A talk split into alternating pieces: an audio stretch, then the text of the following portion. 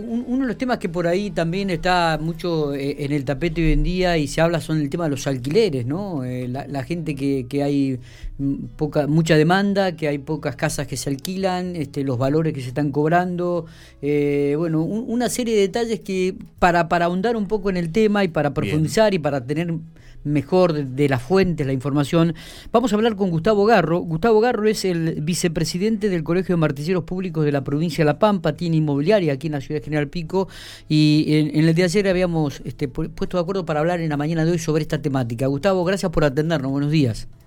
Bueno, buen día Miguel, buen día a toda la audiencia un gusto atenderlo. Bueno, gracias por estos minutos. Eh, un, tema, digo, que, que, en este último tiempo y teniendo en cuenta después de la aplicación de, la ley en el 2020, digo, este, han surgido dudas, consultas, este, gente que habla de mucha demanda. Eh, poca oferta. Cuéntenos cuál, cuál, es la realidad en estos momentos de, de los alquileres en la provincia de La Pampa, en Pico específicamente, Gustavo. Bueno, te comento, mira, esta ley cuando se sanciona allá por junio del 2020, sí. se planteaba reformar un par de, ítems que eran por ahí los que la asociación de inquilinos más que nada reclamaba, que era la duración mínima, pasó a extenderse a tres años, siempre hablando de, alquiler de vivienda. Y bueno, y el aumento antes se pactaba con, la otra, con el inquilino, eran dos años con aumentos semestrales, y ya el inquilino como propietario sabían cuánto iban a abonar y cuánto iban a recibir durante la relación contractual. Este, esta nueva ley planteó el cambio que introdujo ahora al Banco Central como ente normalizador de esos índices, de ese aumento.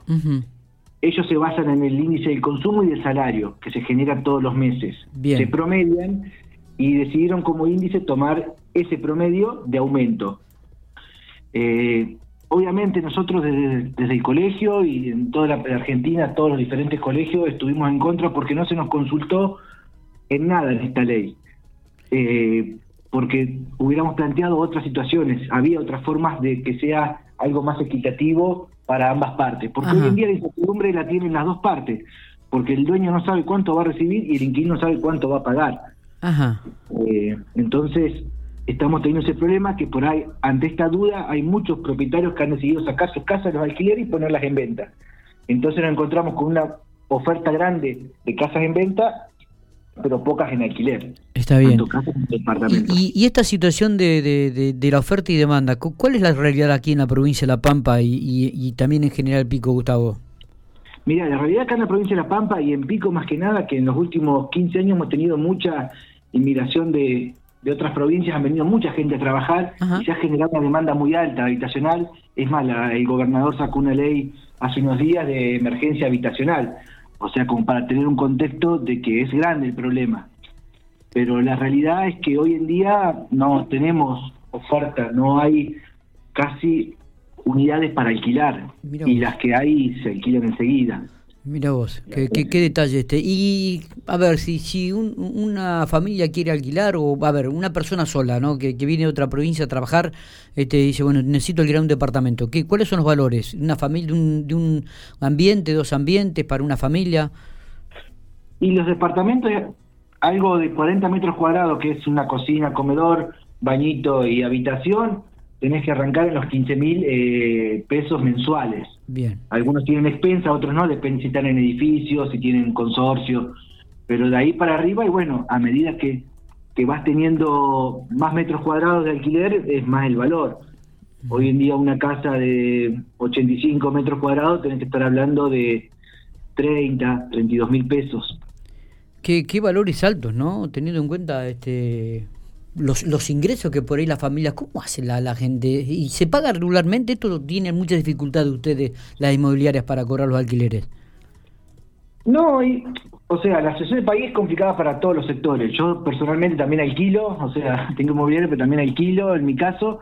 Y el sueldo hoy en día sí quedó relativamente bajo comparado a los alquileres, pero vos tenés que tener en cuenta que hoy en día una persona que recibió una herencia o que tiene alguna casita, no sé, un departamento en el fondo del patio, vos para construir y para amortizarla tenés que estar 65 años aproximadamente para poder amortizar esa inversión que uno hace. Entonces, es uno de los índices más bajos en la historia argentina. Eso quiere decir de que casi no, no, hoy en día no es negocio. O sea, tener algo, construir algo para alquilar. Y también eso produce que al no haber incentivo, la gente no, no está construyendo, no está haciendo unidades para alquilar. Mira vos, ¿qué, qué detalle este, ¿no? Porque uno podría pensar lo, contrario, ¿no? Que en estos valores por ahí eh, habría mucha más este, demanda y gente que construiría departamentos para poder alquilar. Eh, eh, en General Pico, ¿el déficit es importante, es grande, el habitacional, Gustavo? ¿De acuerdo algún, ¿Tiene algún relevamiento que han hecho ustedes? No, relevamiento no, en el último tiempo no hemos hecho. Sí hicimos durante la pandemia el tema de los, abonos, los abonos de los alquileres y estaban, o sea, a pesar de que hubo pandemia, que hubo un DNU, se registró un porcentaje bastante alto de, estaban al día de pagos. Pero lo que es el déficit habitacional, eso nos maneja, bueno, el dato más certero tiene el IPAB, que, sí. pero en el día a día vos te vas dando cuenta de que es mucha la necesidad porque tenés que tener en cuenta también que este año casi no hubo universidades, entonces eso fue otro otro otro ítem de, gente que no no llegó a la ciudad. exactamente, porque nosotros tenemos que tener en cuenta que la, universidad aquí eh, genera también un ingreso muy importante económico para, para la ciudad, digo, pero también una demanda importante de, de departamentos y de casas para alquilar, ¿no? Y este año con las restricciones se vio bastante mermado, es el porque no hay clases casi presenciales, y aún así todos nos encontramos sin posibilidad de, ofrecer propiedades porque no hay. ¿Qué, ¿Qué, pasa con los contratos que a, partir de ahora del primero de julio se, se, cambian los valores? Porque esta ley fue aprobada, como usted me dijo, el 2020, ¿no? Y eh, a partir de este primero de julio, los contratos que tienen que renovarse, ¿comienzan a tener vigencia a partir de, de, lo que tiene la, letra de la nueva ley? Claro, sí, la ley empezó a partir, como te decía, empezó a regir a partir del primero de julio del 2020 y ahora el primero de julio estarían cumpliendo los primeros contratos en el año. el índice que se está eh, manejando por el Banco Central en este momento es del 41-42%. De aumento en los alquileres, de aquellos contratos que tienen que renovarse a partir del primero de julio. Claro, aquella persona que pagó ya el primero de julio del 2020 15 mil pesos, hoy tendría que estar pagando un 41% más para el segundo año de alquiler. Porque ahora los eh, las renovaciones, o mejor dicho, todo lo que tiene que ver con los contratos se, van año a año, ¿no? Los porcentajes, no es más como antes seis meses u ocho meses de acuerdo a la inmobiliaria. Claro, eso es lo que te decía yo, que antes, al tener menos duración y ya lo cada seis meses ya estaba pactado los puntos, generaba más previsión en el inquilino porque sabía que iba a afrontar mes a mes y en el dueño para saber qué iba a recibir. Exactamente yo la gente que, por ejemplo, un ejemplo, yo le alquilé a alguien el primero de julio en 15 mil pesos y yo ese día no le pude decir cuánto iba a pagar al año, porque la realidad es que es una incertidumbre. Recién hoy, que falta un día para el primer, le puedo decir qué porcentaje le va a aumentar. Sí, sí. Eso genera una incertidumbre grande. Totalmente. Totalmente, claro que sí, y, es más, puede hasta generar un cimbronazo en las billeteras teniendo en cuenta los aumentos que puede, puede tener, ¿no? Porque antes uno decía, bueno, el primer eh, el primera cuota es 12 mil pesos, a los seis meses va a pagar 15 mil, entonces uno ya sabía que a los seis meses iba a pagar 15 mil, ahora de repente le dice, mira, va a tener que pagar un 41% más sobre lo que estabas pagando. Aparte, sí, para tener en cuenta, Miguel, que generalmente las paritarias y demás, viste que se arreglan cada dos, cada tres, cuatro meses, se van haciendo los pequeños aumentos, escalonados. Exactamente. Entonces también eso ayudaba al alquiler porque vos sabías que de última tu sindicato o tu laburo te iba a aumentar. Ahora es una incertidumbre total. Eh, ¿qué, qué, qué tema este de los alquileres, no? ¿Qué, qué cantidad, qué, cuánta gente está alquilando en Pico? ¿Hay algún número de, cantidad de, familias, de, gente que alquila en la ciudad?